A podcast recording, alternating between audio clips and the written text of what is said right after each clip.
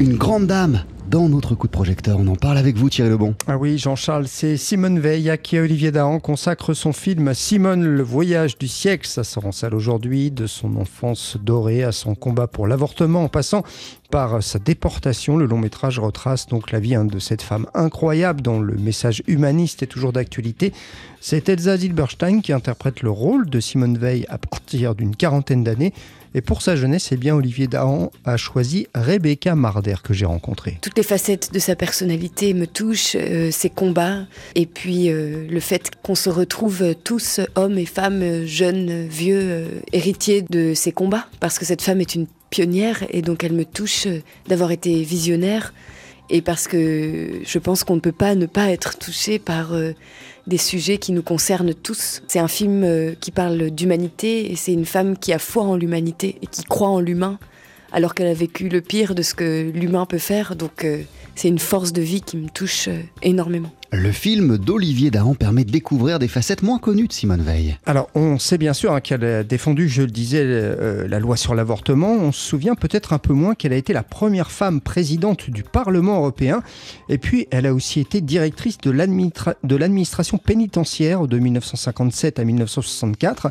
Et à cette époque, eh bien, elle a consacré une grande partie de son temps à faire des tournées d'inspection dans les prisons pour tenter d'améliorer les conditions de détention des détenus. C'est quand même fou que cette femme qui a vécu la déportation retourne ensuite euh, dans les prisons pour euh, lutter euh, pour la dignité des, conditions de détention. Enfin, c'est incroyable. Ou que même, même que cette femme qui a vécu, pareil, les, l'inimaginable, enfin la tragédie de cette guerre et de la Shoah, deux ans plus tard, puisse retourner en Allemagne pour suivre son mari dans ses fonctions et déjà penser l'Europe et, et espérer. J'ai l'impression que ce film, il parle de ça, de l'espoir euh, et de la force de vie. Et alors Thierry, au-delà du portrait, Simone, le voyage du siècle est aussi une grande fresque historique. Bah oui, hein, c'était vraiment le souhait d'Olivier Dahan. Il faut dire que le destin hors du commun de Simone Veil euh, est entre guillemets un grand scénario de film, un film à voir sur grand écran. Je trouve que un destin aussi grand, un destin aussi hors du commun, de le regarder sur grand écran,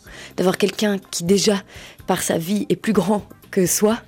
Pour moi, Simone Veil, je me sentais, euh, je la trouvais plus grande que moi, et de pouvoir la regarder plus grande que soi, parce que quand on va au cinéma, on regarde des gens plus grands que nous.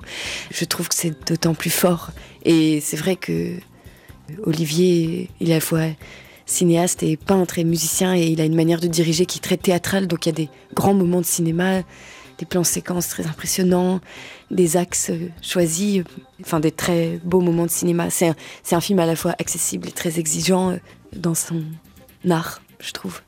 Rebecca Marder, euh, impériale dans Simone, le voyage du siècle, impériale aussi Elsa Zilberstein, puisqu'elles se partagent euh, toutes les deux euh, le rôle de ce beau film à découvrir en salle aujourd'hui. Merci beaucoup, merci mille fois Thierry Lebon.